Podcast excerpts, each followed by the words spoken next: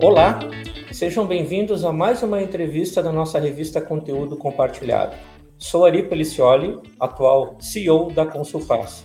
Na entrevista de hoje, participará nosso sócio e head de pessoas da Consulpaz, Fábio Pêsaro, e teremos o prazer de conversar sobre o tema Desafios dos CSCs Globais, com a Daniela Araújo.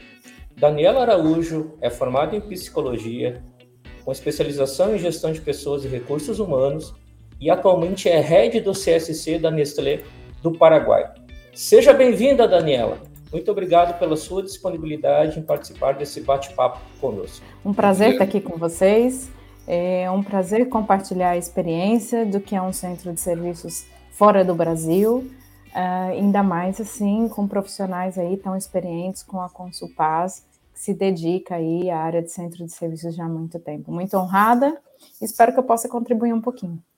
Com certeza. Posso te chamar de Dani, Daniela? Por favor, todos me chamam de Dani, todos me conhecem ali como Dani Araújo, então, mais do que bem-vindo, Ari. Perfeito. Uh, uh, até fazendo esse link, você falou sobre serviço compartilhado, né? Você pode compartilhar conosco aqui é, a sua experiência de CSC fora do Brasil, por favor, Dani? Vamos lá, vamos conversar um pouquinho sobre isso. Eu sou né, brasileira, sou natural de Ribeirão Preto, é, me formei em psicologia, como você comentou aí, me especializei na área de gestão de pessoas e de recursos humanos. E o primeiro ciclo da minha vida profissional ele foi dedicado à área clássica de recursos humanos. E foi nesse momento que eu passei a ter contato com a indústria de centro de serviços. A minha história é, com centro de serviços, ela também se mistura à história de implementação de centro de serviços na Nestlé. Né? O primeiro centro de serviços da Nestlé ele foi posicionado em Ribeirão Preto, mais ou menos aí em 2005, e foi nesse momento que eu cheguei na companhia. Eu fui contratada inicialmente como recrutadora para formar o centro, né? E ainda no Brasil, é, eu tive a experiência de sair da área de recursos humanos, me tornar líder de operações, depois, logo em seguida, gerente de relacionamento com o cliente, e durante todas essas experiências, à medida em que eu fui evoluindo na minha carreira, é, a rede de centro de serviços Nestlé ela se tornou global. É, hoje a Nestlé ela tem sete centros de serviços próprios, localizados geograficamente de maneira estratégica, e dois BPOs, né? E ao longo da minha jornada aí de carreira e desenvolvimento dentro do centro, eu sempre estive conectada com esses centros localizados em outros países, eh, por vezes participando aí de projetos globais que consideravam todos os centros. Em 2008, 2018, perdão, foi inaugurado o Centro de Serviços aqui do Paraguai, num conceito novo para o modelo Nestlé, num conceito de centro satélite com o centro brasileiro. Então, o centro do Paraguai e o centro brasileiro dividem serviços para a América Latina, prestando serviços para a América Latina. E toda a experiência que eu adquiri ao longo da minha jornada me trouxeram à posição aqui é, de head do Centro de Serviços do Paraguai. E eu estou aqui desde o início de 2020. Então, eu cheguei aqui é, um pouquinho antes aí da pandemia, é, e aí eu acho que toda essa experiência de centro de serviços, administrar um centro de serviços fora do Brasil e ter contato com centro de serviços fora do Brasil, ela se tornou muito mais intensa. Bacana, bacana, Dani. E, e, dentro dessa realidade que você está vivendo aí no Paraguai, né? É uma uhum. realidade um pouco diferente, é uma experiência diferente, né? É, quais são as rotinas, e se tratando de rotinas administrativas, né, de outros países, né? Elas possuem alguma característica diferente, né? Que esteja de alguma forma vinculada à cultura local, que influencia ou não? Como que é isso nessa sua realidade atual? Bom, boa pergunta aí, Fábio. Então, assim, os centros de serviço, vamos, vamos olhar sobre a ótica eh, de serviços e rotinas administrativas primeiro, né? Então, os centros de serviços, eles costumam ter rotinas administrativas, fluxos bem definidos, padronizados, né?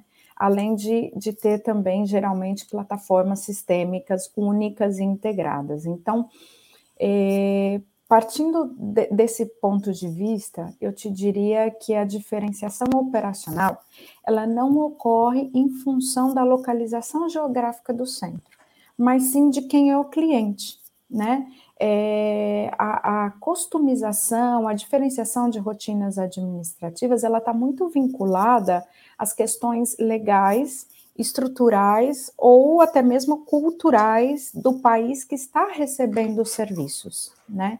Então, a base dessa diferenciação é o cliente.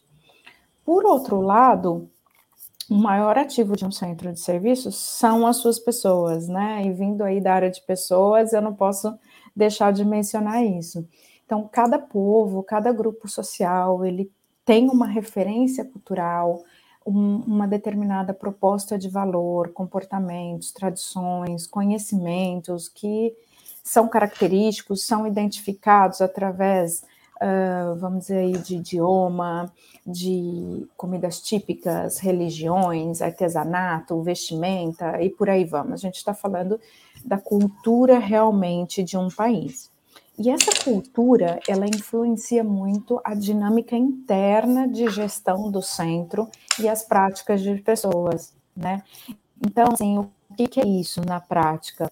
É, eu estou falando é, de muitas vezes adaptação de um sistema de compensação e benefícios, ou de como ocorre o processo de recrutamento, de como se faz a comunicação interna, de práticas de aprendizagem, de engajamento, de código de vestimento, famoso dress code. Então, tudo que é prática de gestão de pessoas, né, e práticas de pessoas, é, para elas serem efetivas, elas têm que estar adaptadas a cultura local e as características do mercado de trabalho local, obviamente respeitando temas legais e seguindo sempre os princípios de uma determinada companhia.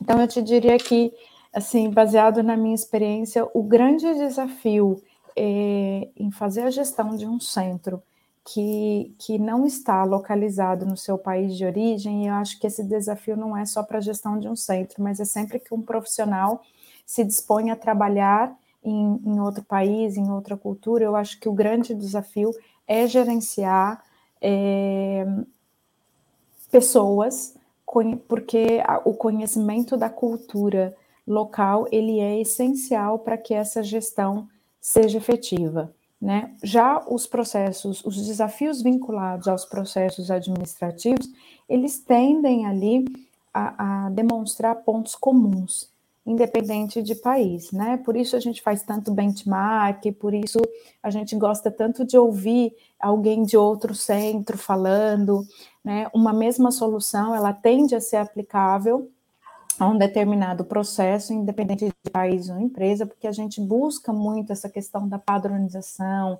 melhores ferramentas, melhores fluxos. Mas o que faz com que a solução seja realmente efetiva é a forma de implementação. E isso é gestão de mudança, é gestão de pessoas, isso necessita levar em consideração a cultura das pessoas que são impactadas por aquela determinada mudança, por aquela determinada implementação. Então, é, eu acho que, como líderes, nós temos que garantir que as mudanças, as adaptações de processo, as automatizações, enfim, as padronizações, é, a gente tem que garantir que as pessoas que são impactadas com isso possam conviver bem e, no mundo ideal, realmente é, apreciar, desfrutar dessa mudança. Eu acho que, que por aí está é, tá o maior desafio que a gente tem com relação à cultura. Bacana. Só um comentário adicional, porque você, na verdade, presta serviço para outros países, né? Quantos são Sim. hoje? Sim, considerando o centro de Ribeirão Preto mais o centro aqui, são 21 países. Se eu olhar só para o centro do Paraguai, são 20. Hoje a gente não presta serviço para Brasil, é, uhum. por uma questão é, de, de, efetividade de custos, né? O Brasil não uhum. é um ambiente tão favorável com relação a importação, digamos assim. Então a gente não presta, mas a gente tem uma rede de apoio aí global. Então, uhum. hoje a gente já consegue, para alguns processos críticos, operar globalmente, independente de país. Bacana, obrigado. Imagina. Muito, muito legal, Dani, a envergadura, né? Que não é simplesmente falando aí de 20, mais de 20 países, enfim, unidades, né? Bem, bem interessante. Agora a gente, você comentou sobre as rotinas administrativas, né? É, que são as diferentes características nesses países, é, mas referente aí a, a, ao modelo, né? Modelo de governança, a gente conhece modelo e prática de CSC, de governança, que, é, que de certa forma todos, a maioria dos CSCs é, utilizam até para ter a, o controle, ter o compliance, ter uhum. mensurar os ganhos, a produtividade. É, a, Nestlé conseguiu unificar esses conceitos né, do, do, de serviços compartilhados de CSC, mesmo em países diferentes? Olha, eu te diria que a Nestlé está é, tá muito bem nesse tema, né? Obviamente, sempre temos desafios. É, a questão legal de cada país ela tem que ser respeitada, né? Acho que tudo que é, mas a Nestlé sempre teve no seu DNA que tudo que é legal, tudo que é compliance não é negociável. Então, é, e isso fortalece muito a busca pela padronização, é, pela especialização, né? Que são os princípios básicos aí de um centro de serviços. Vamos colocar assim. É, existem processos, obviamente, que são é, mais padronizados, e quanto maior a padronização, é, mais fortalecidos estão todos esses conceitos que você traz aí, e existem processos que são é, um pouco mais, digamos assim, customizados do ponto de vista operacional. Mas mesmo para o processo customizado, e ele é customizado muitas vezes em função da característica de um determinado país, é, os conceitos de compliance, os conceitos legais, eles jamais aí podem ser esquecidos, né? Então, é, quando a gente fala, e, e, e, além disso, a gente tem toda a questão de é, controles também que podem ser feitos. Então, é, vamos, vamos pegar um exemplo, por exemplo, é, de pagamentos de fatura, né? Cada região ou país tem seus parâmetros aí tributários, muitas vezes dentro de um mesmo país, que é o que a gente vê no Brasil. É, independente dos parâmetros, e isso tem que estar tá muito bem mapeado, digamos assim, o fluxo para a realização do pagamento ele pode ser único, né?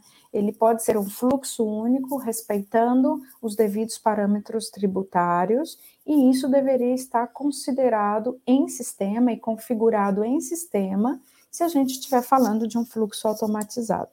Se a gente estiver falando de um fluxo mais manual aí, é, é muito importante, na nossa experiência, ter o processo devidamente documentado, documentos ali de passo a passo muito detalhados, né, bastante detalhados, uma prática efetiva de treinamento para que o colaborador possa executar a atividade com precisão, com efetividade. Mas, em alguns casos, também é necessário, por exemplo, a implementação de etapas de controle de qualidade ou até de serviços compensatórios, né? Controles compensatórios, desculpa. Controles compensatórios aí para a gente garantir isso tudo que, que você está colocando. Então, quando a gente traz um serviço, uma determinada atividade e centraliza e aloca é, ela no centro, eu acho que uma fase ali, eu penso que uma fase de planejamento, preparação, mapeamento para incorporação da atividade no centro, bem feita, ela é essencial. Né? Isso é essencial para você conseguir depois um bom resultado operacional e entregar esses parâmetros, né? Mas eu acho que, que vai mais ou menos por aí. Dani, é interessante você ter colocado isso, porque me fez refletir um pouco. Né? A gente trabalhava na área de recursos humanos, que tem muito focada, principalmente no que diz respeito à folha de pagamento, à legislação. Né? Uhum. É, e você, quando traz isso para um centro que vem de outros mercados e tem essa questão legal que tem que ser levada em conta, né? deve ter um momento ali em que você tem que parar para pensar até onde vale a pena eu trazer a atividade para o centro de serviço em função dos aspectos legais, né? E onde que eu tenho que parar para pensar, peraí, isso vale a pena ou não vale a pena, né? Como é que é essa, essa avaliação que vocês fazem nesse sentido? Ou seja, até que ponto vocês conseguem considerar que uma, uma implementação de algo é válido no centro de serviço compartilhado, né? E que seja eventualmente ilimitado pelas questões legais que talvez não justificasse essa a transferência de determinadas atividades para o centro. Acho que tem muitos parâmetros ali que são envolvidos nessa discussão. É, existiram momentos ali da evolução do centro de serviço onde essa discussão foi muito forte. E hoje, com o nível de maturidade que a gente ganhou, essa discussão ela tende a ser muito mais no sentido de buscar soluções que gerem a efetividade esperada. Então, assim, os temas legais, eles não deveriam ser um impeditivo eles têm que ser parte do fluxo, parte do processo, e eu acho que esse é o grande desafio do centro de serviços, é entender, mesmo com toda essa especificação de um determinado país, como eu posso fazer de maneira mais rápida ou como eu posso fazer de maneira mais efetiva em termos de qualidade, efetividade em linhas gerais. Como eu posso fazer garantindo especialização, que valor que eu vou agregar para o meu cliente. Então, e obviamente, é, ganho de escala, né? Economia é um, um padrão ali que ele tem que ser considerado. Então, hoje a gente mapeia busca já implementar melhoria contínua, otimizar o fluxo, automatizar antes de centralizar, e com isso a gente consegue garantir tudo isso e trazer para o centro de serviços. Outro ponto interessante também é que ao longo dos anos e com o ganho de maturidade, quando, quando o centro de serviços começou, a gente trazia muito rotinas operacionais, rotinas que a gente falava que não geravam valor ao negócio, para o negócio poder tomar é, suas atividades fins, digamos assim. E hoje a gente passa a ter dentro do centro de serviços atividades que realmente tocam o consumidor final que apoiam principalmente a área de supply, apoiam a área de vendas. Então, hoje a gente já começa a trazer para o centro de serviços atividades que não são tão operativas, que muitas vezes envolvem é, um alto nível ali de análise, é, relacionamento com o consumidor, enfim. Então, essa, essa dinâmica e essa discussão, ela vem evoluindo ao longo do tempo. E o grande, eu acho que o grande driver é qual é o benefício que o centro de serviços vai entregar para esse cliente. Né? Então, deixou de ser uma discussão só ali operacional e de custos, para a gente falar em entrega de valor, entrega de, de um benefício para o grupo e para a companhia. É, a coisa, ao longo dos anos, essa, a, a discussão ela vem evoluindo muito nesse sentido.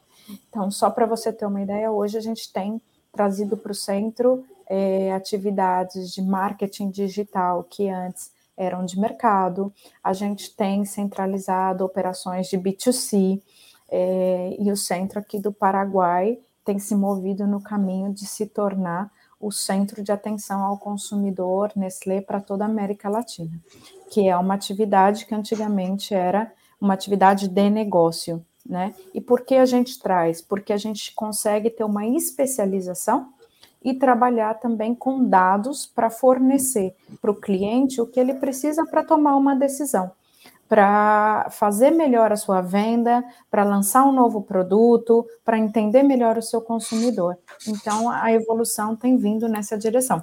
Não sei se eu respondo e aí a sua pergunta além de responder, você já nos deu uma visão do, do alto nível de maturidade que a Nestlé já atingiu. É, super, esse assunto é super interessante, né, Dani? Que os CSCs passam a ser um business partner, né, um parceiro de negócio, né? Acho Exatamente. que esse é o, é, é, é, o grande ponto, né? Toda a evolução que a gente teve, né, desde os anos 80 até hoje, é, e quem participou disso, nós três aqui já participou de toda essa evolução que é, sabe hoje da, da importância aí de, desse modelo e os ganhos que trazem para dentro da, da própria operação. Eu vi que você falou, Dani, de é, antes de, de trazer simplesmente não só a centralização, mas entender o processo, ver quais são o melhor fluxo de, antes de centralizar. É, eu vi que você comentou um pouco sobre é, um pouco de automatização, né? É, como está o nível de automatização hoje dentro da companhia? Só para a gente ter, pode compartilhar com a gente, que a gente vê bastante coisa aí no mercado, ah, automatização, automatizei alguns processos, tive ganho de produtividade, né? Como que está esse nível hoje na tua percepção? Bom, eu vou tentar aí eh, responder eh, essa, essa pergunta, que acho que a automação é, é algo assim, ele está no DNA, digamos assim, do Centro de Serviço Nestlé. A melhoria contínua está no DNA dos Centros de Serviço Nestlé. E, e dentro de melhoria contínua, a gente olha a melhoria contínua de uma maneira muito ampla. Então, a gente está falando ali de, de ferramentas, de metodologias de melhoria de fluxos, de processos, mas a gente também está falando de automação. Então, é, é, desde que eu entrei, né, e aí o Fábio, talvez à medida que eu vou falando, ele vai lembrando um pouquinho disso, mas logo que a gente começou com a formação do centro, e o centro do Brasil foi o centro piloto, a gente começou a ter desafios para incorporar. E isso vem, a, é, a parte de melhoria contínua, isso vem até hoje cada vez mais forte, porque ela é um ponto-chave para a sobrevivência e a evolução do centro de serviços. Então, a gente busca otimizar e automatizar continuamente as atividades e tudo que possa ser melhorado e automatizado. Eu acho que só assim um centro é capaz de entregar economia de escala e produtividade. E como é que a gente está hoje? É, atualmente, considerando aí o centro Latam, a gente tem mais de 200 robôs. Eles são distribuídos aí em cerca de 50% das nossas linhas de serviços e eu me arriscaria a dizer que as principais áreas aí com robôs são as operações de order to cash, source to pay e record to report, tá? A gente prioriza atividades que se conectam com a área de supply chain e com a área de finanças, justamente tentando é, colocar em prática automações que alavancam o negócio, tá? Então a gente tem isso de maneira, digamos assim, estruturada e a gente vai fazendo as priorizações ali. A gente está iniciando uma jornada com Hyper Automation, temos uma equipe interna ali que trabalha com isso. É, e dentro dessa categoria, algo que já nos dá muito orgulho citar, por exemplo, é, é a automação que a gente conseguiu fazer para o processo de payment, de payment application. Então, a gente tem ali é, clientes, vendedores que possuem acesso a um portal web, né? Esse, através desse portal, é, eles podem ter acesso em tempo real a todos os dados relacionados à carteira do cliente, faturas, nota de créditos. E nessa plataforma, os clientes já conseguem ali, através dessa plataforma, selecionar documentos que fazem parte do pagamento ali é, realizado, já anexam comprovantes de pagamento, nos enviam e essas informações são diretamente processadas no nosso sistema SAP através de um RPA. Então, com isso, a gente consegue acelerar vendas porque os limites de crédito estão sempre ali automatizados, né, atualizados, e, e é tudo automatizado. Então, o limite está está atualizado, o vendedor tem acesso. Se houve alguma falha em uma hora, o sistema já está online de novo. Então, a gente tem realmente aproveitado muito essa jornada. É, agora, acho que o, grande desafio é entender o que de tudo isso é aplicável, né? Porque é, e aí eu vou, vou parafrasear um market head que eu escutei há pouco tempo.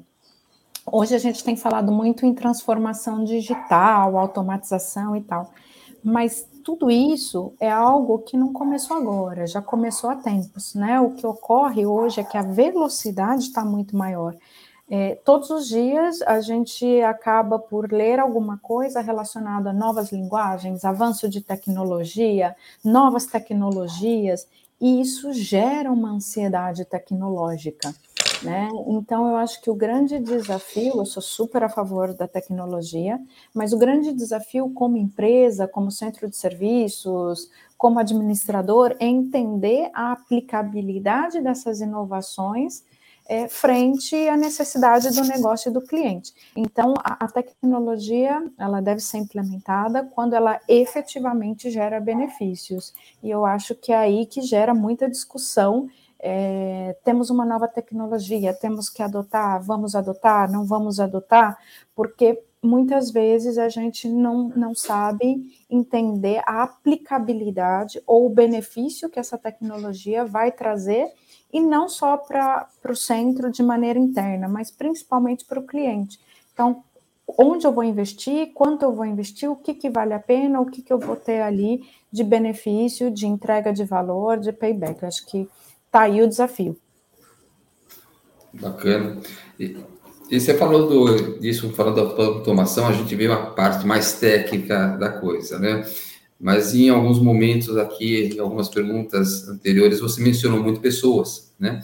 Aí eu fico imaginando como é que isso tudo deve ter sido administrado durante a pandemia, né? Como é que vocês administraram? Porque no final das contas, por mais mecanização e, e automatização que você tenha, né? Você está dependendo das pessoas que foram afetadas pela, pela, pela pandemia, né? E Junto com isso, agora, nós estamos vivendo uma situação um pouco conturbada em alguns países por questões eleitorais, né? Seja principalmente aqui na América Latina, né? E além disso, né, para só para agregar e ajudar um pouquinho, veio a a, a guerra da Ucrânia, né? Que de alguma forma afetou também nós nesse tempo tinha uma operação lá na Ucrânia, né? Como é que foi ou está sendo a administração de tudo isso perante a, a, a, operação? Ou seja, como é que isso está impactando e como é que vocês estão lidando isso frente a, a, a esses desafios que se apresentam?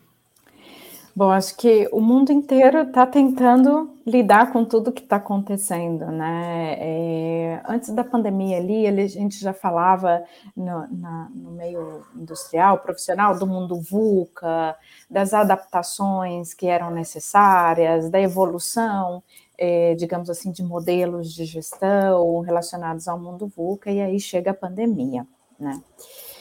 E a pandemia é, ela nos desafiou sobre inúmeros aspectos, né? Então, é, quando a gente fala de negócios, em linhas gerais, todas as empresas que têm negócios que são focados em out of home tiveram muito impacto, né? é, porque as pessoas ali no primeiro momento se fecharam, tudo que é out of home sofreu demais, tudo que é turismo, enfim. E as empresas que tinham negócios e produtos mais dedicados a tudo que é em home foram aí impactados positivamente. Acho que esse é um primeiro aspecto aí que a gente tem que considerar.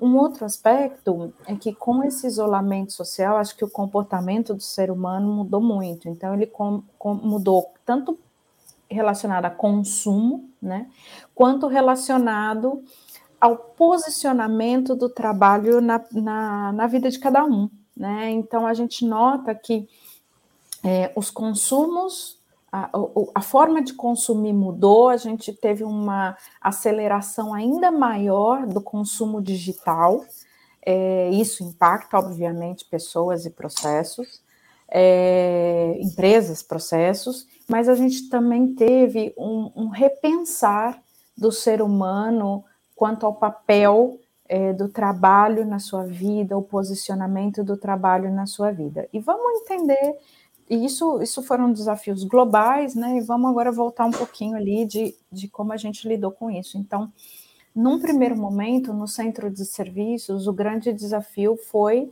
é, manter as operações e não haver disruptura.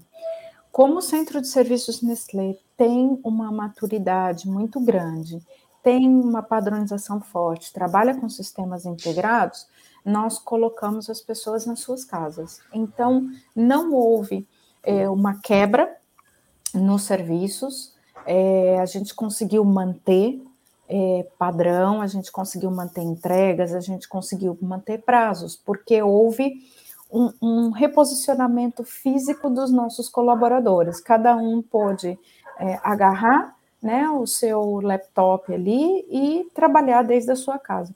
Obviamente, é, tivemos desafios, né, e que, que vieram assim junto e logo na sequência, tanto com relação a, a gestão, como de pessoas, como com relação a eu líder, minha liderança que agora passa a ser virtual, enfim, uma série de desafios, mas que a gente foi entendendo, abraçando e tentando descobrir novas formas de fazer o melhor e de garantir os princípios e valores que a gente tem que entregar e que a gente tem que garantir. Então, os princípios e valores não mudaram, né? Mas talvez a forma de atuar mudou. É, e o principal impacto, e eu acho que foi um impacto muito positivo para nós, foi a descoberta que operar fora dos escritórios é totalmente possível, né? E pode ser eficaz.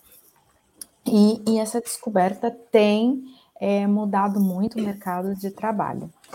Aqui no centro do Paraguai, a gente acabou por adotar o modelo de trabalho híbrido e remoto realmente como estratégia de negócio e não apenas durante a pandemia, porque deu muito certo.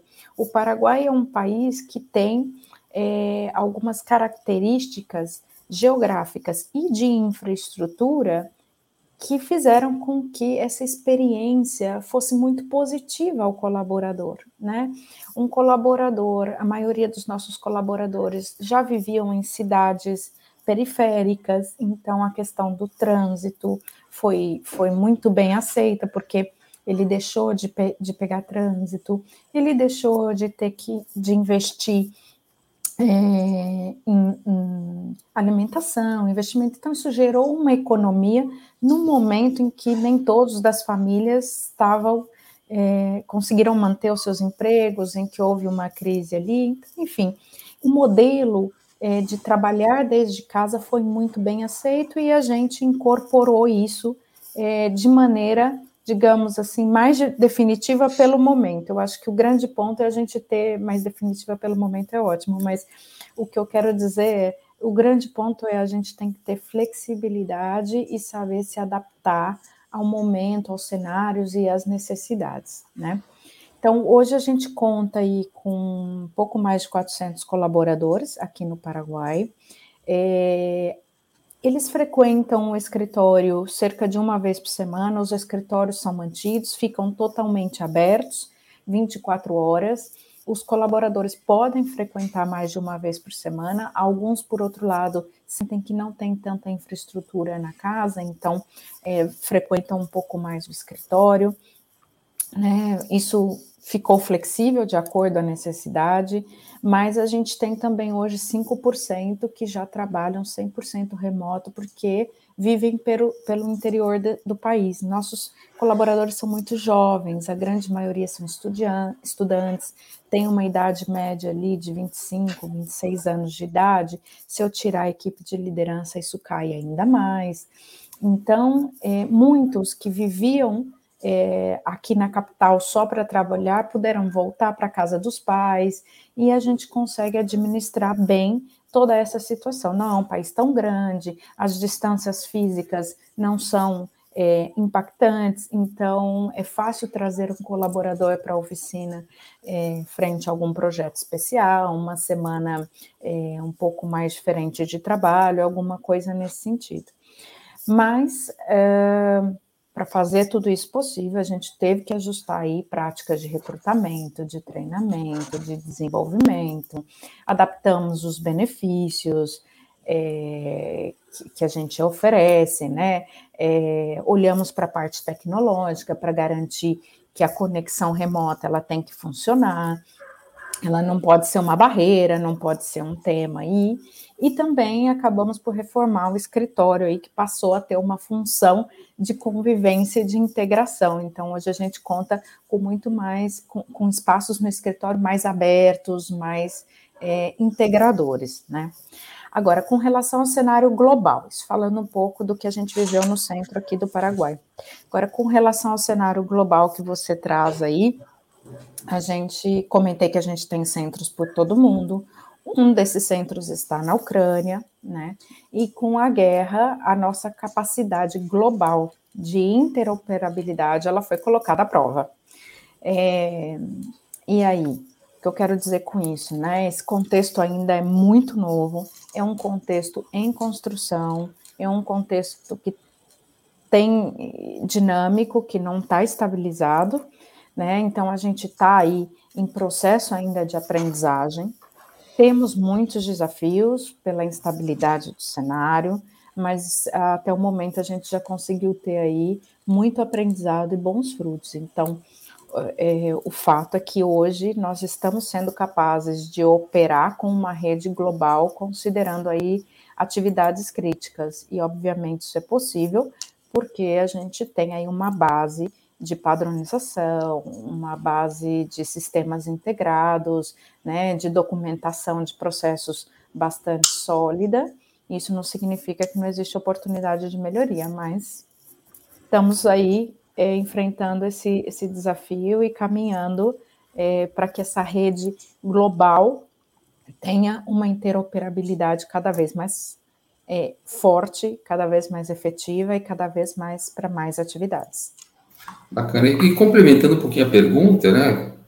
A, a Nestlé, pelo que a gente viu nos, nos, nos jornais aí, deixou de fornecer alguns produtos para a Rússia, né? Dentro da, da situação que estava vivendo, né? Isso abre alguma oportunidade, alguma frente para a América Latina? Ou tem algum tipo de impacto? Falando de negócio propriamente dito, Fábio, é, do centro de serviços a gente acaba não é, tendo visibilidade ou entrando na esfera de negócios, né? Então, tudo que se refere à operação de produtos é, Nestlé, seja ali na Rússia, seja em qualquer outro país da Europa ou da América Latina, como centro de serviços a gente acaba não tocando.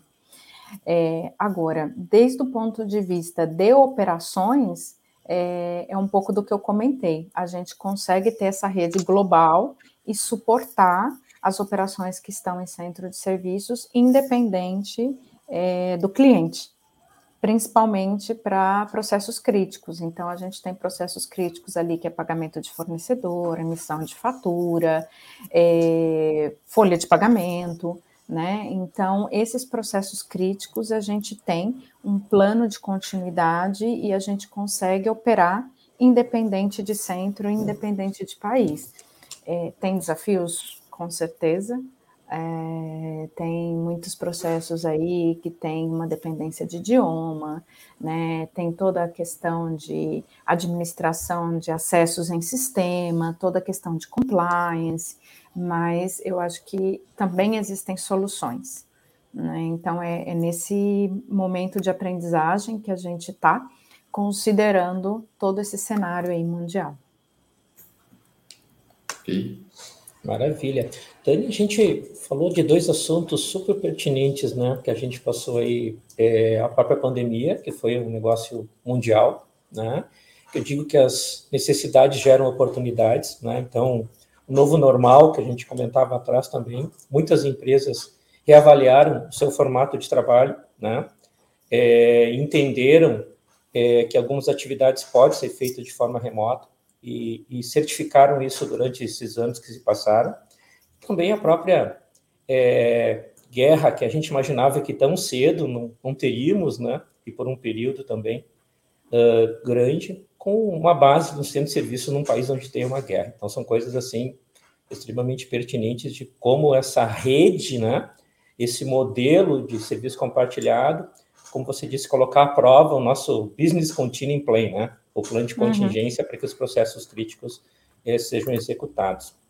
É, mas agora indo um pouco para o lado de pessoas, de gente, né?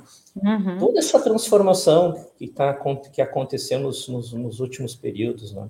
As inovações, a velocidade da informação, que hoje é um negócio incrível, né? É, as próprias automatizações que tem, é, como que isso está é, referente ao perfil e as novas habilidades, tanto das pessoas para trabalharem no centro de serviço, de uma forma global, como das próprias lideranças, que, que é o fator aí é, de engajamento dos colaboradores. Quais são aí as novas habilidades que você entende é, que foram adquiridas, né? E que também necessárias para esse novo mundo aí que a gente está passando aí de, de transformação. Bom, eu acho que, que assim, a gente, todos os profissionais é, estão num processo muito forte de aprendizagem, de adaptação, né? Os profissionais que buscam realmente sobreviver ao mercado de trabalho. Então, toda essa questão de pandemia, ela acelerou as questões digitais, né? E com isso a gente tem ali agora, além a gente a gente falava de competências é, hard skills, soft skills, e hoje a gente fala também de competências digitais. Então, o que, que são essas competências digitais, né? São é, conhecimentos, habilidades que vinculam o colaborador é, às, às novas linguagens, à nova tecnologia, que é aplicada, obviamente, dentro da área de atuação desse colaborador, seja ele um líder, seja ele um, um administrativo, enfim, seja ele um especialista. Então, o mundo está em transformação, é, os negócios são cada vez mais digitais e, e, nós, como profissionais, temos que acompanhar isso. E isso vai desde, a gente pode colocar ali no pacote né, de habilidades digitais, desde um domínio de um Excel, que não é algo novo, né? É, e aí a gente começa a falar de linguagens muito mais vinculadas à área de IT, à área de mídias sociais, enfim. É, e eu acho que cada profissional ali tem que entender é, a aplicabilidade dessas linguagens dentro do seu know-how, dentro do seu escopo de atuação e como ele tem que se adaptar e que nível ele tem que se adaptar. O fato é que é, essa adaptabilidade ela é essencial, essa agilidade com o aprender, com o incorporar, com o inovar, ela é essencial, né? No centro de serviços, a gente utiliza muitos conceitos de orientação ao serviço, orientação ao consumidor ou mesmo de orientação às pessoas. Então, quando eu falo de orientação ao serviço, orientação ao consumidor, eu tenho que entender é, como essa, essa inovação tecnológica impactou o meu, o meu consumidor, o meu cliente, e aí eu vou entender o, como eu necessito me adaptar, que ferramentas eu preciso conhecer, é, para que caminho eu vou evoluir.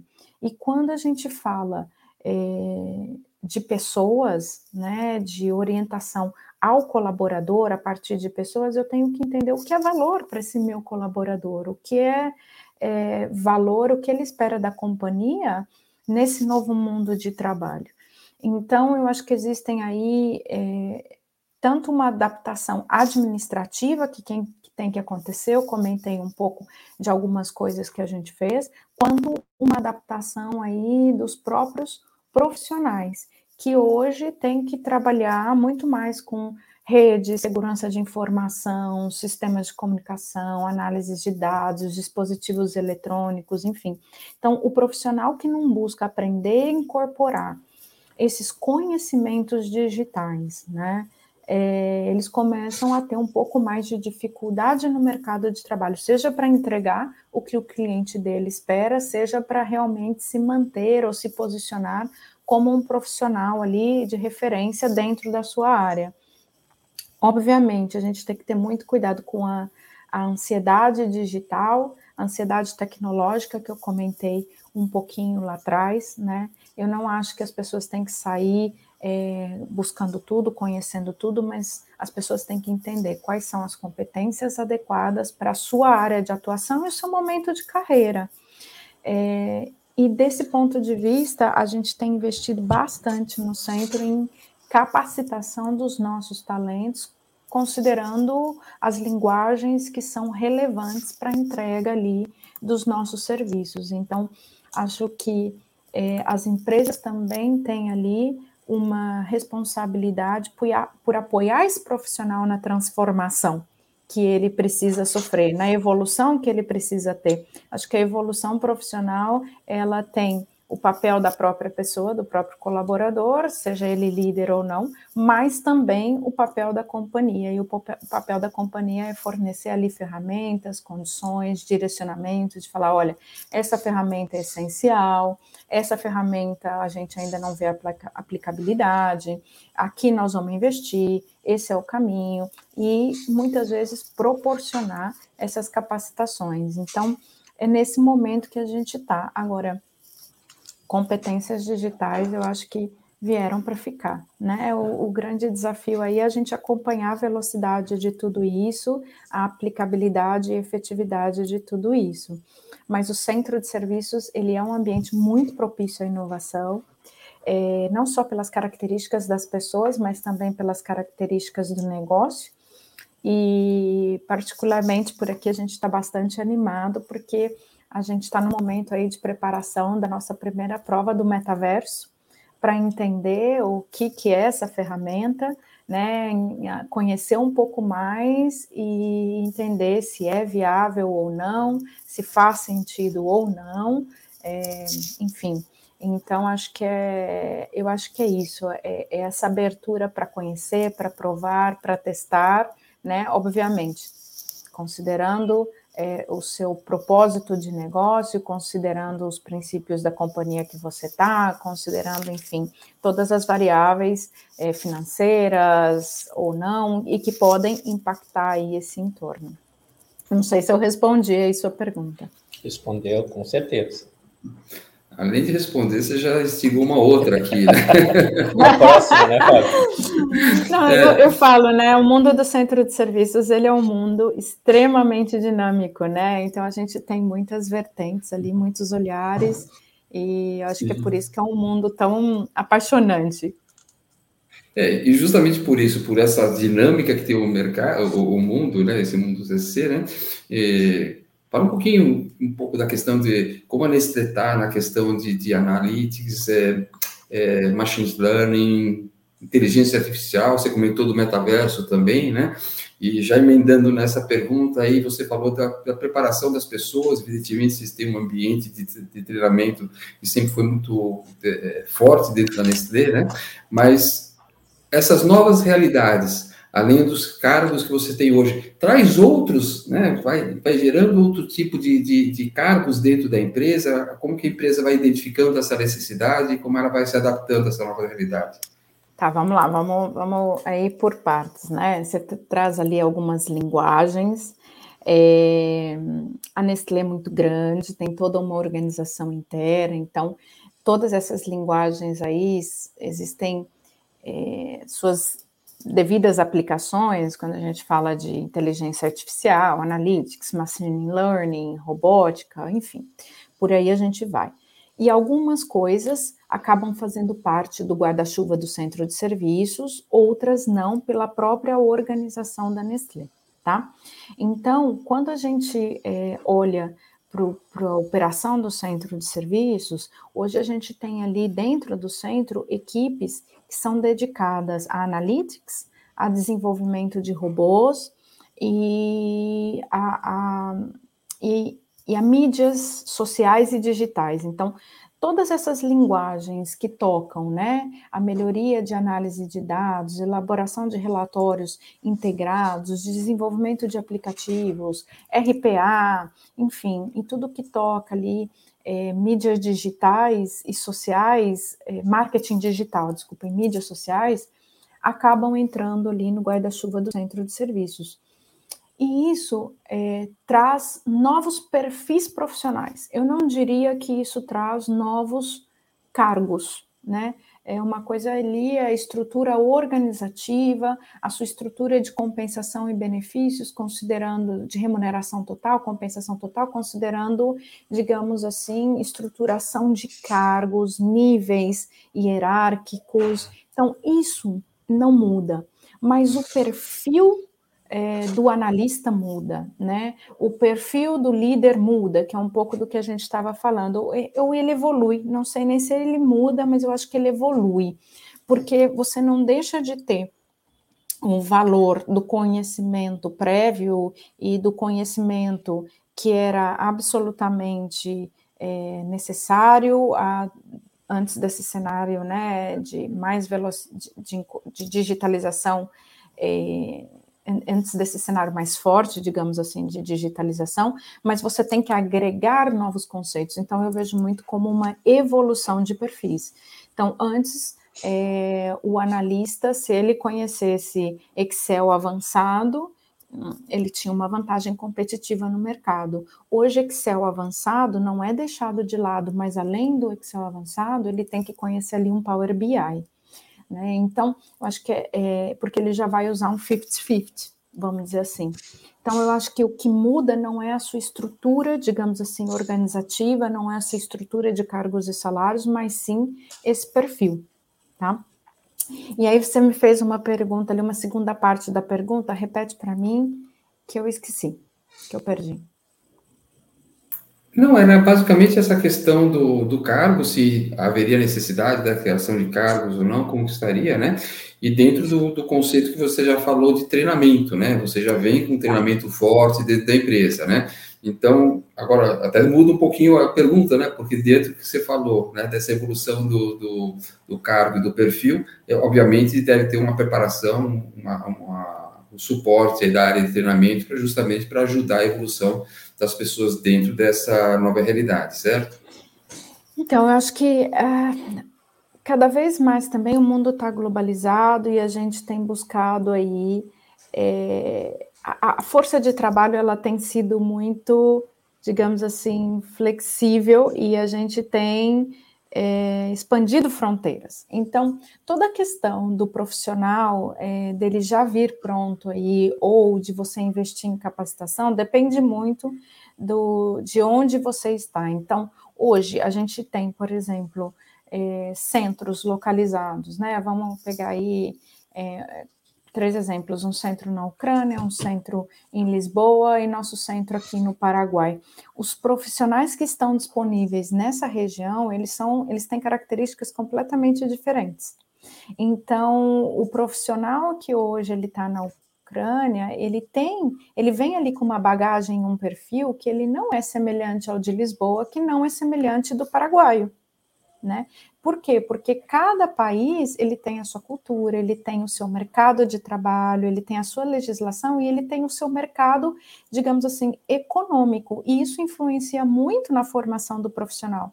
Então, o Paraguai, por exemplo, é um país que vive de importação você tem poucas indústrias no Paraguai. Então, qual é o perfil profissional que a gente encontra no Paraguai? Muito vinculado à, à cadeia de supply, muito vinculado a procurement, a compras é, e a vendas. Esse é o perfil profissional que você mais abundante, digamos assim, do mercado paraguaio, né? É, além disso, o país é um país que teve uma aceleração digital significativa com a pandemia. Né? Antes da pandemia, você tinha um ritmo é, de aceleração digital no Paraguai e hoje você tem outro, até por questões é, de infraestrutura, de investimento que vem das áreas públicas. Então, tudo isso influencia muito é, qual é o tipo de profissional que está disponível no mercado. E aí é, é, essa gestão de pessoas que eu acho que faz a diferença, né? Você entender o mercado de trabalho em que seu centro está localizado, entender o entorno cultural é, desse mercado, dessas pessoas, trazer as pessoas e entender onde você tem que investir. Então, hoje, aqui para o centro do Paraguai, a gente investe bastante, porque esse profissional ele não vem muitas vezes com a, o conhecimento que a gente precisa. E aí a gente tem um recrutamento muito mais focado em agilidades, em potencial, é, e a gente se encarrega de dar o conhecimento técnico que esse profissional precisa. Então, vou te dar um exemplo aqui, é, que é uma iniciativa que também nos orgulha muito. Há um ano, a gente está completando um ano, a gente começou a investir no programa de educação dual em conjunto com o Ministério do Trabalho Paraguaio. O que, que, é isso? É um modelo que já existe em vários países, ele é muito parecido ao modelo de aprendizagem que a gente tem aí no Brasil, do aprendiz, e a gente contratou 30 jovens que tinham um ensino médio completo, jovens entre 18 e 21 anos, é, que precisavam de uma experiência profissional e só com essa experiência profissional eles conseguem ter uma formação é, de ensino que é dada pelo Ministério do Trabalho. Então, eles trabalham quatro dias da semana conosco e um quinto dia eles estão na formação deles. Desses 30 jovens, 10 jovens são é, para a área de IT, e são jovens que estão é, fazendo uma formação de IT com o governo. E desde que eles ingressaram, a gente também começou a utilizar o know-how interno que a gente tem e dar conhecimento para esses jovens de linguagens ali vinculada, a, de linguagens relacionadas à automação. Nesse um ano, esses jovens entregaram 14 robôs. Então, assim, são 10 jovens que nunca tinham tido contato com isso, que tinham, que tinham contato como usuários, mas que tinham afinidade e que agarraram a oportunidade. É um programa que está dando super certo. Então, é, a gente, a ideia é manter e talvez até ampliar. A gente está ali em negociações com o Ministério para entender quais são novos perfis que a gente pode trazer, porque é, é bom para a companhia, é bom para o profissional, é bom para a sociedade, né? E assim, você vê que são pessoas que não teriam essa oportunidade de conhecimento e desenvolvimento se não fosse por essa iniciativa. Então, é, é, um pouco do como a gente tem feito e como a gente tem administrado. Tem treinamento em si, mas também tem formação, é, e isso tudo está muito, é mais intenso ou menos intenso, e também tem a busca do profissional correto. Hoje a gente fala em agências de freelancers. É, a gente está explorando e fazendo um piloto também nesse sentido, com agências de freelancers internacionais, para entender é, se é válido incorporar esse tipo de força no centro dos serviços, ainda não temos nenhuma conclusão, mas estamos aí experimentando, experimentando, buscando, entendendo o que o, o entorno local oferece, o que o entorno global oferece e caminhando. Muito legal, muito legal mesmo. Agora sim, né, Dani, a gente falou sobre vários temas, né? É, inovação, falamos sobre pessoas, falamos sobre cultura, né? É, sobre modelo de centro de serviços compartilhados. A gente observa aqui, né, olhando, avaliando até teu currículo, ó, como head do CSC do Paraguai, atendendo aí com, sobre guarda-chuva em torno de 20 países, a envergadura é grande, né? Então, assim, o desafio é grande. Na tua percepção, Dani, é, quais são os, os desafios que as mulheres né, enfrentam é, como líderes em outros países. Qual é a tua percepção sobre isso, até para dar um pouco de, de, experiência? Eu acho que é super bacana. Bom, é, sou mulher, né? Então sou um pouco suspeita ali para falar. Estou é, há quase 17 anos na Nestlé e antes de mais nada, assim, eu acho que é válido falar que na Nestlé eu sempre encontrei um ambiente muito favorável né, ao desenvolvimento da mulher. Mas é, vou tentar dizer um pouco o que eu penso, olhando de uma maneira mais ampla, né? É, eu acho que a figura da mulher ela tem um determinado papel em meio à cultura de um povo, né? É, e os desafios que essa mulher vai enfrentar, eles estão muito vinculados a esse posicionamento da mulher nessa cultura. Então, como a mulher é vista no Paraguai, como a mulher é vista no Brasil, como a mulher é vista na Índia, como a mulher é vista no México e por aí a gente vai. Então, os desafios dessa mulher, ele está muito vinculado à, à expectativa da mulher é, ou a meta que é atribuída a essa mulher frente a esse posicionamento cultural que é inerente ao sistema em que ela está inserida. E aí a gente pode falar de uma determinada empresa, a gente pode falar de um determinado país, a gente pode. E muitas vezes, como mulheres líderes, a gente tem diferentes sistemas, né?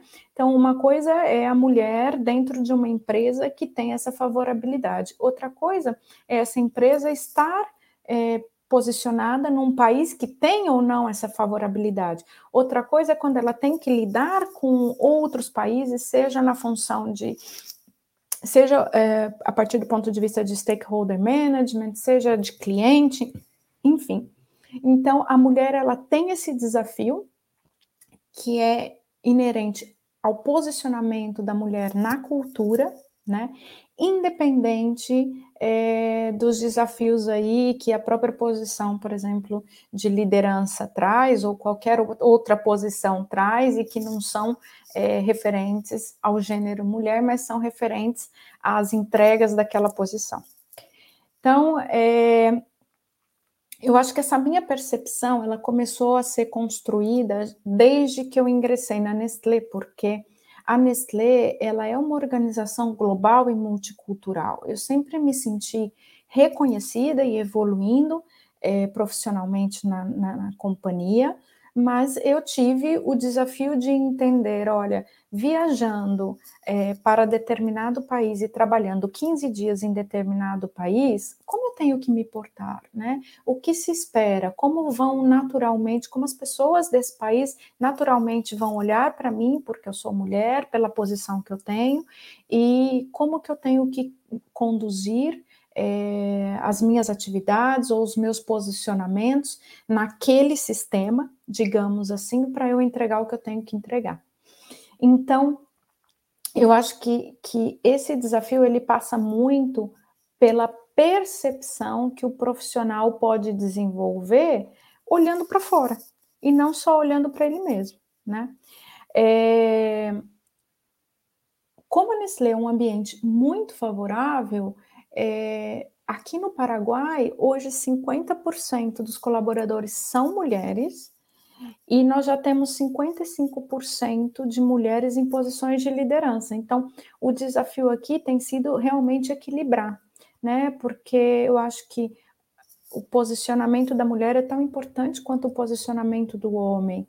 E aí a gente tem que ter ali, na verdade, um, um ambiente equilibrado, não só em termos de homem ou mulher, mas em termos de diversidade, né? É... E você, quando você sai do seu país de origem, porque toda essa percepção, ela é muito inerente à pessoa quando ela está no seu ambiente de referência, é, no ambiente em que ela foi criada, né? Então, quando você sai do seu país de origem, é, você se posiciona em meio a uma nova cultura, em meio a um novo contexto, e você tem que entender esse novo mundo, seja porque você está passando é, 15 dias a trabalho em um país, seja porque você aceitou uma missão a mais é, longo prazo, seja porque você decidiu ter aí uma carreira internacional. Então, você tem que entender que ao momento que você começa a lidar com outras culturas, essa cultura tem um olhar sobre o papel da mulher, é, e você tem que entender e lidar com isso. Então, ao longo dessa minha jornada, seja em viagens, seja em projetos internacionais e principalmente agora vivendo no Paraguai, eu sempre busquei entender o que, o que a sociedade, o que essa cultura espera de mim enquanto mulher e o que eu tenho que entregar e as minhas próprias expectativas, e a partir daí eu fui colocando algumas estratégias em prática para me posicionar, para me adaptar, para derrubar algumas barreiras, né? Enfim, e eu acho que isso é importante não só pensando no contexto mulher, mas pensando também no contexto de multiculturalidade, de diversidade. É, se eu posso falar alguma coisa, é entender o externo, né? E a partir daí identificar modelos, identificar como as pessoas que têm sucesso naquele ambiente se posicionam e, e adaptando o seu posicionamento sem realmente perder de vista o seu propósito, a sua meta. Eu acho que esse é o, é o grande segredo para você enfrentar os desafios que você tem que enfrentar, seja líder, seja mulher, enfim, né? É, ou qualquer outro aí, diversidade que a gente puder tocar, eu acho que cabe também. É a percepção, né, Dani? Ter essa sensibilidade aí para estar tá aplicando a melhor estratégia, definir a melhor estratégia. Né? E a percepção do outro, não a sua, né? Eu acho que um grande ponto, as pessoas muitas vezes entendem o que elas têm que fazer, o que elas têm que entregar e partem desse princípio.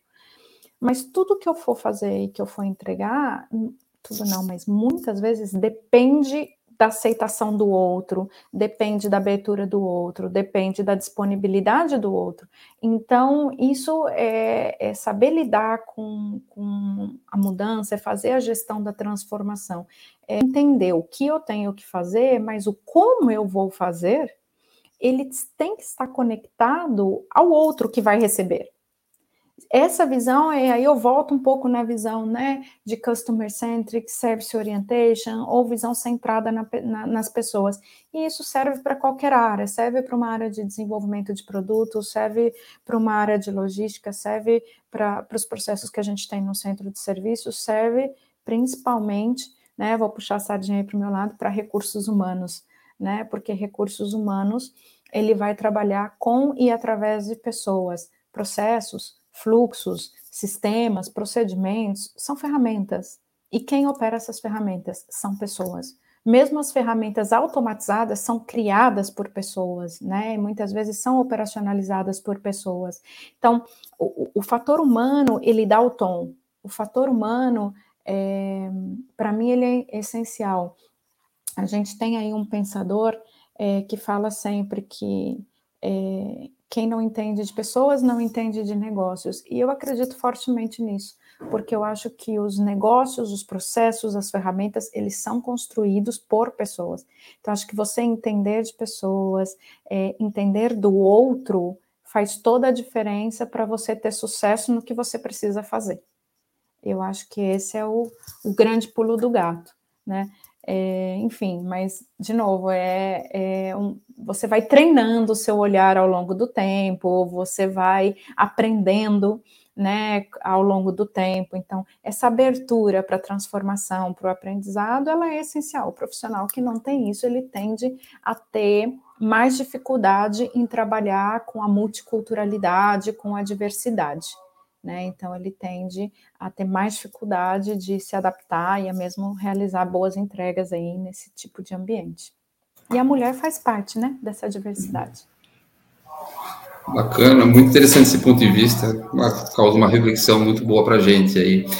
E é um assunto, né, sem serviço compartilhado, que se a gente ficar aqui, a gente vai algumas boas horas batendo papo e o assunto não se esgota, né? Mas como o nosso tempo já está tá no limite aí, né? Então, mais importante aí do que a gente voltar em alguns pontos, né? É, seria entender qual seria o seu recado, né? Para que as empresas que ainda hoje não têm um centro de serviço compartilhado, né? Para para elas implementarem, não implementarem, como você enxerga isso? E no caso de uma implementação, né, qual a importância delas terem uma consultoria especializada para suportá-las nesse processo? Bom, acho que o, o, o, conceito do centro de serviços ele é muito amplo ele traz é, muitos benefícios, né? É, e todo mundo tem que começar de alguma forma. Então, é, eu vejo que hoje é possível, independente do tamanho da empresa, independente da, da, digamos assim, se é uma empresa local, se é uma empresa regional, né, as empresas podem começar e podem adotar alguns princípios. Pode ser que a empresa tenha o desejo de adotar um modelo na totalidade ou não, mas ela pode adotar alguns princípios e pode ter alguns ganhos e alguns benefícios, né? E eu acho que a Consulpaz aí ela tem uma gama de serviços e de profissionais que podem apoiar é, nesse entendimento, nesse entendimento de modelos, nesse entendimento de ferramentas, né, em análise de viabilidade, em implementação de processos. Eu acho que é muito importante a gente, é, quando você não tem o know-how, mas você tem o desejo, em você buscar profissionais que possam te auxiliar. Né? Então, eu acho que o meu convite é aos profissionais que estão nos escutando aí, que se interessaram né, por alguns, alguns pontos que a gente colocou aqui, que eles possam é, buscar aí o, o, apoio de profissionais especializados para, no mínimo, conhecer um pouco mais, entender, ver se é viável, se não, um modelo na totalidade, passo a passo, algumas ferramentas, enfim, acho que é um modelo muito rico, é todo um ecossistema e que traz ali uma série de benefícios e que podem ser aproveitados na totalidade em partes. Então, o meu convite para as pessoas realmente busquem apoio, é, conheçam um pouco mais, é, ponham na mesa aí as suas dores e aí possam contar com profissionais especializados que têm esse know-how para ajudar nesse caminho aí de uma, de uma busca maior por efetividade, enfim, por melhores custos, por melhoria de é, informação, qualidade de serviço, tem bastante coisa aí. Dani, muito é obrigado. É ficamos, muito felizes com a sua participação. Eu vou deixar aí para o nosso CEO, o, o, o, Ari, fazer o fechamento, mas ficamos muito felizes com a sua participação e agradeço mais uma vez por, por isso. Eu que agradeço. Antes do, do Ari falar ali, espero ter contribuído. Né? Espero que acho que é um, é um bate-papo que a gente pode ficar aqui discutindo muito, né? Tem acho que vários é, várias vertentes aí que a gente pode que a gente pode explorar, mas eu espero que eu tenha trazido um pouco dessa visão um pouco multicultural, de vivência externa, dos desafios aí do Centro de Serviços. Eu que agradeço, Fábio, e agradeço, Arit, passo aí a palavra. Dani Araújo, é, eu não tenho nem mais o que complementar. Primeiro é, de novo, agradecer a tua disponibilidade, esse conteúdo extremamente rico para estar compartilhando em nossa revista, tá? É, o assunto aqui foi de uma forma muito leve, muito um bate-papo realmente que nos trouxe assim é, ter um pouco dessa visão, né, de, de, todos esses desafios de ter um centro de serviço é, globalizado, ter passado aí por uma pandemia, ter um momento aí de novas tecnologias, metaverso, inovação, enfim, é, só agradecer em nome da Consulpas, em toda a Consulpas, nos colocar à disposição aqui, é, a própria empresa aqui, para qualquer coisa que, de certa forma, você é, venha precisar. Só agradecer muito, né, Fábio?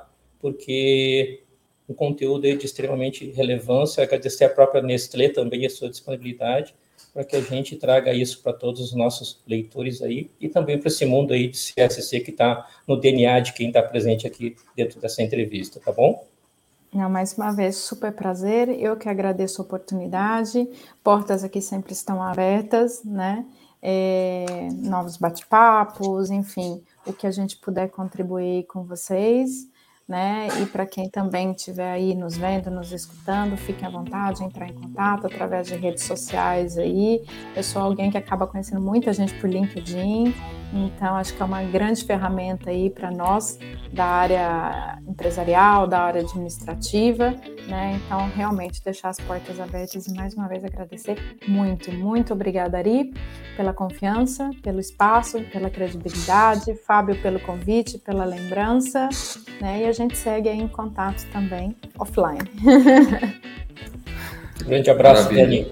Um abração, Dani. Obrigado. Outro grande. Tchau, tchau. Até. Tchau, tchau.